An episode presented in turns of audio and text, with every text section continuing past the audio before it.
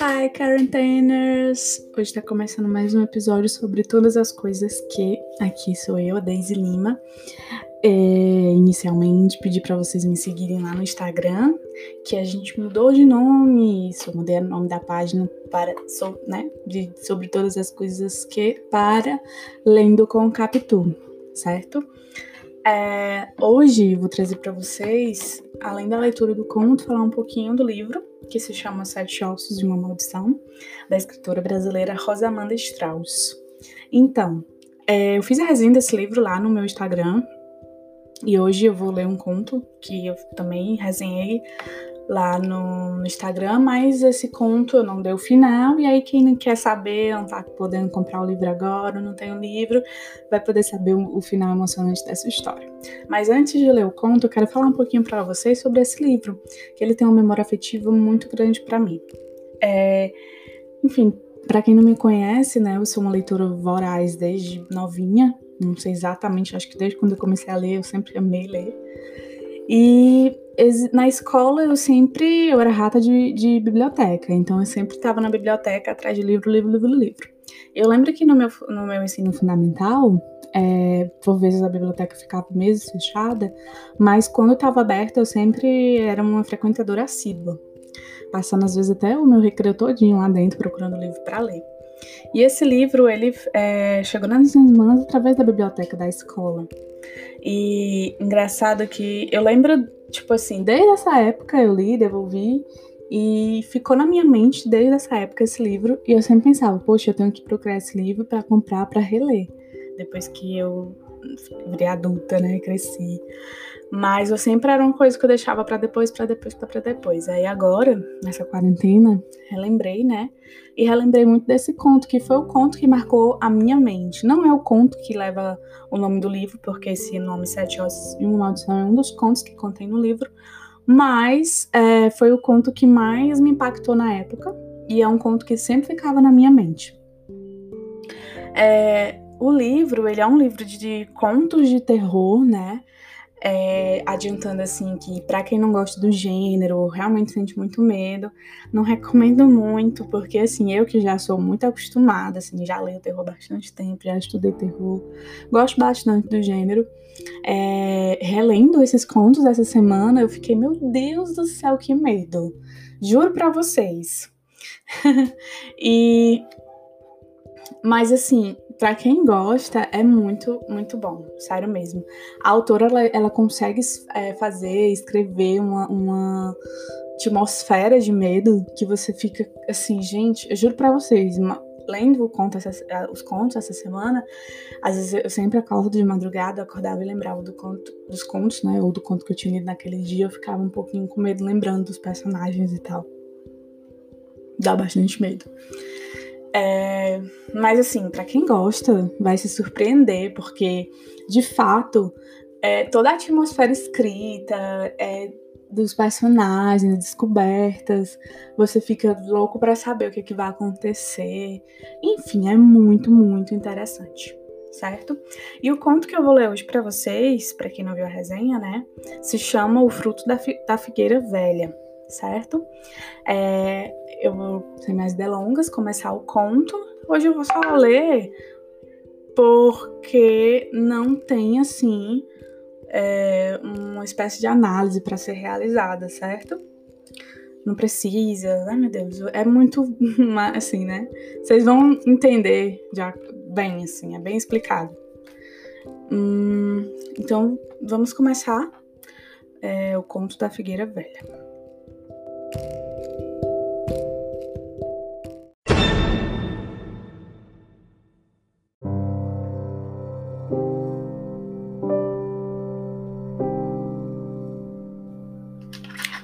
Fruto da figueira velha. Denise não acreditava em casa mal assombrada. Não há nada que dez baldes de tinta fresca não resolvam, costumava dizer. Além disso, ficou louco quando viu casar a uma venda. Era simplesmente espetacular. Tinha um excelente terreno para fazer jardim e quintal, três salas imensas, cinco quartos, três banheiros e vários cômodos que poderiam ser adaptados. O lugar perfeito para uma recém-casada que pretendia ter muitos filhos. Velha era, até demais. Exigiria um bocado de reformas, mas o preço era incrivelmente baixo. Jamais conseguiria comprar uma casa daquelas tão barato. Não foi difícil convencer o noivo a trocar o sonho de um pequeno apartamento de sala e quarto por uma mansão maravilhosa. Comprar o imóvel e levar um ano inteiro fazendo obras. Ao fim do período, tinha uma casa simplesmente deslumbrante. A antiga fachada descascada agora exibia uma alegre pintura amarela. Portas, janelas e pisos tinham sido recuperados. Cômodos que antes cheiravam a mofo deixavam passar fartas lufadas de ar fresco. Canteiros de flores e ervas aromáticas substituíam o terreno baldio que antes rodeava a casa. Tinham capinado e replantado tudo. Denise só, só manteve uma antiga figueira. Era simplesmente magnífica com seu tronco forte e uma profusão de galhos. Quem chegasse à casa veria em primeiro lugar a figueira, que reinava soberana na entrada. Em seguida, prestaria atenção à moradia impecavelmente reformada Agora ali tudo era claro, colorido e cheirava bem. Verdade que a vizinhança ainda evitava o lugar, até mesmo o carteiro relutava em se aproximar, mas nada impediu o jovem casal de mudar-se para lá logo após a lua de mel. Denise ainda se lembrava bem do dia da mudança, os dois pegando carona no caminhão e olhando as ruas com uma curiosidade infantil. Foi nessa ocasião que ela reparou na igrejinha que ficava a poucos quarteirões da casa. Uma graça apesar de sua arquitetura antiguinha, era realmente nova, com a pintura ainda fresca e um sino que ainda reluzia. Denise e Tiago capricharam na primeira noite que passaram na nova residência. Montaram uma bela mesa no jardim e serviram ali um jantar especial, com toalhas bordadas, talheres novos, flores e velas. Apaixonado, o casal tomou uma taça de champanhe enquanto admirava a propriedade e engolia a comida feita por eles mesmos, que nem estava tão boa assim, mas nem ligaram. Nenhum dos dois era bom cozinheiro. O romantismo foi o suficiente para ignorar o bife duro e o arroz mal cozido. Mas, na hora da sobremesa, foi impossível engolir o pudim. Feito com todo o amor do, do mundo, mas nenhuma técnica culinária foi deixado de lado logo depois da primeira colherada. Estava intragável. O jeito era rir do desastre. Ri muito, jogando a cabeça para trás, olhando a lua e dando muitos beijos. Foi assim, com a cabeça jogada para trás e plena de felicidade, que Denise percebeu que a figueira estava repleta de frutos. À luz do luar, os figos brilhavam cintilantes e convidativos. Nem pestanejou. Correu para a árvore e colheu o mais bonito. Seria a sobremesa certa para aquela noite perfeita. Só estragada por um rinho de nada na receita do pudim. Voltou para a mesa rindo e mordendo a fruta. Estava deliciosa, madura, carnuda e doce como a melhor das sobremesas. Comeu uma metade, deu a outra ao marido e foram dormir. Nada explicaria o terrível pesadelo daquela noite. A brisa estava fresca, o quarto arejado, os lençóis eram novos e macios, o jantar tinha sido leve e ela estava muito feliz. Tratava-se de uma realidade tão perfeita que era consigo mesma que Denise sonhava. Sonhava que estava dormindo em sua casa nova, ao lado de seu marido, depois de um alegre jantar num jardim. No sonho, experimentava passar o peito do pé de leve sobre o lençol. Ia sentindo a maciez do tecido com carinho até que seu pé tocasse o corpo de Tiago. Então, voltava para a posição inicial e começava tudo de novo. Deslizar a pele pelo algodão fresco, tocar a perna do marido, recolher o pé. No entanto, num desses movimentos esbarrou numa coisa diferente. Em vez da suavidade do tecido ou do calor do corpo de Tiago, seu pé tocou na superfície áspera e úmida, como osso recoberto por escamas geladas. Abriu os olhos sobressaltada e viu uma criatura sentada em sua cama entre ela e o marido. Não dava para saber ao certo do que se tratava, se bicho ou assombração. O corpo muito magro era recoberto de couro rugoso. A coisa estava sentada de cócoras, com os joelhos dobrados, mas não da maneira que uma pessoa encolhe as pernas e os pés e mãos, mais parecido com garras, e diziam que aquilo decididamente não era humano. Nem precisaria dizer, bastava olhar o rosto. A cabeça pendia do pescoço girava em todas as direções como a de uma galinha, mas os olhos estavam cravados nela, miúdos, brilhantes, tão estúpidos quanto cruéis. Embora a coisa não a tocasse com as mãos, Denise sentia a garganta com comprimida de tal modo que não conseguia gritar. Tampouco podia mover o corpo. Muda e paralisada, viu quando a criatura abriu a boca. Seria aquele um sorriso? E lhe disse: Gostaria de saber Quem a autorizou a roubar minhas frutas? Denise queria se defender, não tinha roubado nada, a casa era sua, mas a voz não saía. A criatura, no entanto, pareceu ler seus pensamentos. A casa é sua? Uma risada debochada ecoou pelo quarto. Quem me contou um absurdo desses? Esta carta me pertence. Ela e tudo que está dentro dela. Antes que Denise pudesse retrucar, o estranho ser pulou para o chão e completou sibilando. Inclusive você. Dizem que quando a pessoa morre, vê toda a sua vida passar diante dos olhos numa fração de segundo. Coisa parecida aconteceu com Denise. De repente, tudo que já tinha ouvido falar a respeito de fenômenos sobrenaturais passou por sua mente ao mesmo tempo. Informações às quais jamais dera a menor importância. Histórias que sempre julgara pertencerem ao folclore e às crendices populares. Subitamente, tudo fazia sentido. Tudo parecia totalmente real. Figueiras são as casas do diabo, sempre dizia sua avó. O tinhoso escolhe essas árvores como moradia porque elas foram amaldiçoadas por Jesus. Denise nunca dera muito crédito às histórias da avó, tivesse prestado atenção nelas, teria desconfiado do casarão tão barato, do pavor que a vizinhança manifestava do local, mas nunca tinha sido supersticiosa. Superstição, debochou o diabo lendo seus pensamentos. Ora, minha querida, você é minha propriedade, está em meus domínios, e roubou uma fruta da minha árvore vai ter que devolvê-la. Sentada na cama, quase focando de pavor, Denise não conseguia responder, nem se mover, nem sequer respirar direito. Quando o grito se soltou de sua garganta, Tiago deu um pulo. Já era manhã alta. Sentada na cama, Denise uivava como um bicho selvagem, na mesma posição em que estivera quando o demônio lhe faltava as coisas horríveis que escutara. Teria dormido daquele jeito, sentada, não era possível. A impressão é de que fora tirada dali, inconsciente, e acabara de ser devolvida a seu quarto. Tiago tentava acalmá-la, dizia mil vezes que tudo não passara de um pesadelo, mas nada adiantava. Denise ainda sentia o inteiro horror da presença, como se a besta apenas tivesse se tornado invisível, mas continuasse ali. Desde essa noite não, consegui mais, não conseguiu mais dormir direito. Mal anoitecia, seu coração ficava pesado, cheio de pressentimentos. O sono era interrompido a toda hora por sustos que a faziam abrir os olhos na escuridão. Não via nada diferente no quarto, mas tinha certeza de que o demônio estava ali, com seus olhos estúpidos e cruéis fixados nela. E foi assim, noite após noite. Denise emagreceu, ganhou olheiras profundas, tornou-se frágil e nervosa. Ele nada lembrava a jovem apaixonada e cheia de vida que se casara tão pouco tempo atrás. Dois meses mais tarde, teve uma notícia: estava grávida. Em vez de ficar feliz, como era de se esperar, caiu no choro. Não sabia por quê, mas tudo que aquela gravidez lhe dava era um imenso medo. Como para confirmar seus piores presságios, naquela noite o bicho medonho voltou. Estava quase adormecendo quando sentiu que garras ásperas e frias tocavam seu rosto. Mesmo sem abrir os olhos, sabia quem estava ao seu lado.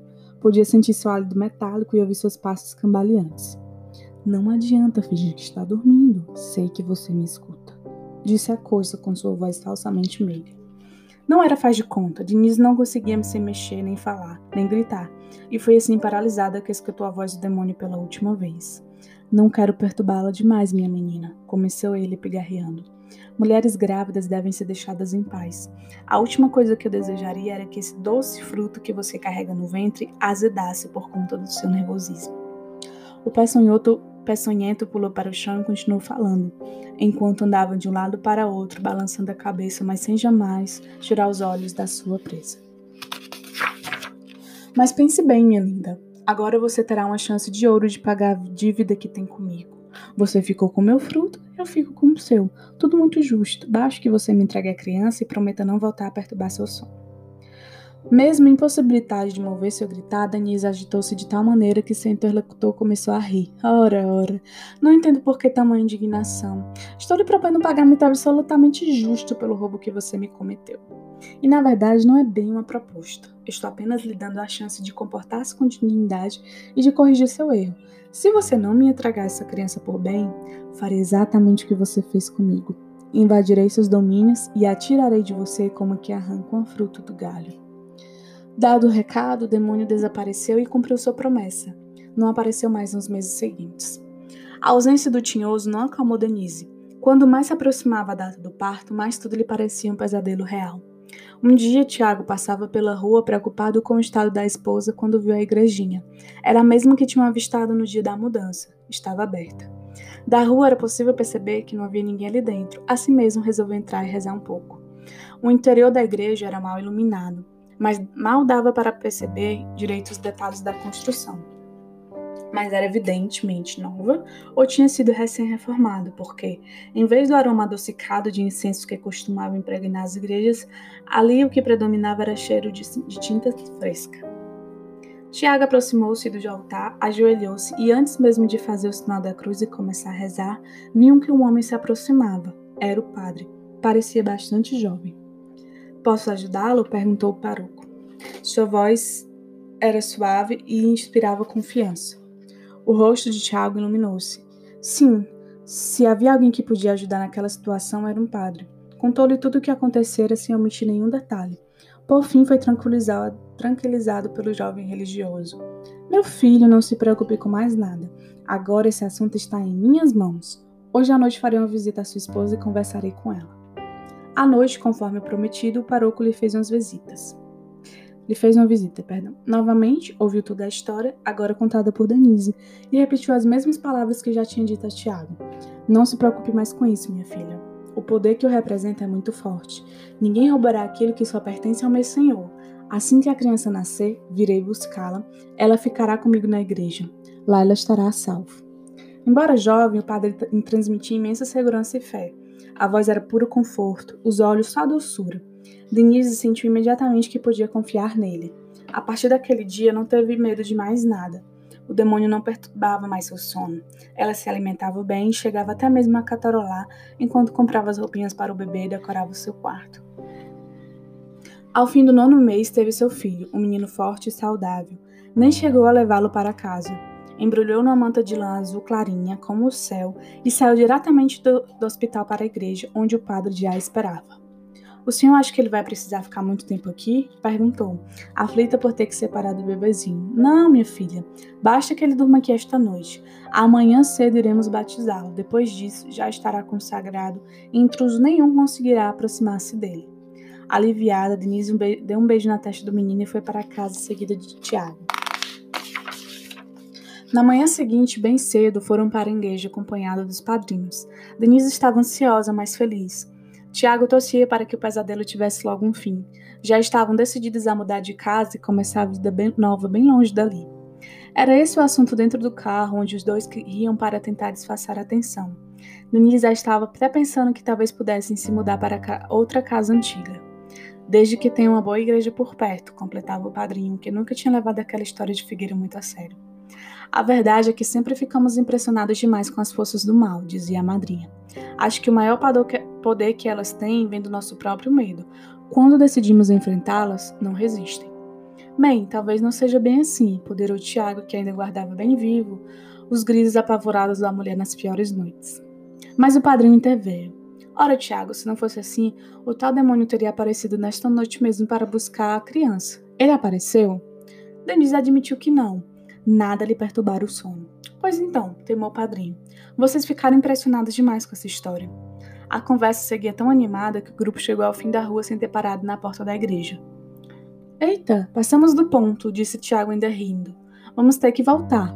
Fizeram a manobra do carro e retornaram, desta vez prestando atenção, mas não viram igreja nenhuma. Tem certeza de que é aqui? perguntou a madrinha. Claro, respondeu Tiago, já apreensivo. Passaram novamente pela rua toda. Não havia sinal de igreja por ali. Toda a tranquilidade de Denise tinha desaparecido. Sem dar ouvido às ponderações dos padrinhos, saltou do carro e comecei a correr a calçada de cima para baixo como uma louca. Finalmente parou com os olhos arregalados fixos no ponto de um terreno baldio. Todos a seguiram. No centro do terreno, imaculadamente limpo, só havia uma pequena planta. Uma muda de figueira com cerca de 50 centímetros de altura. Ao lado da muda, um fiapo de azul, de lã azul misturado com a terra, denunciava que alguma coisa tinha sido enterrada ali.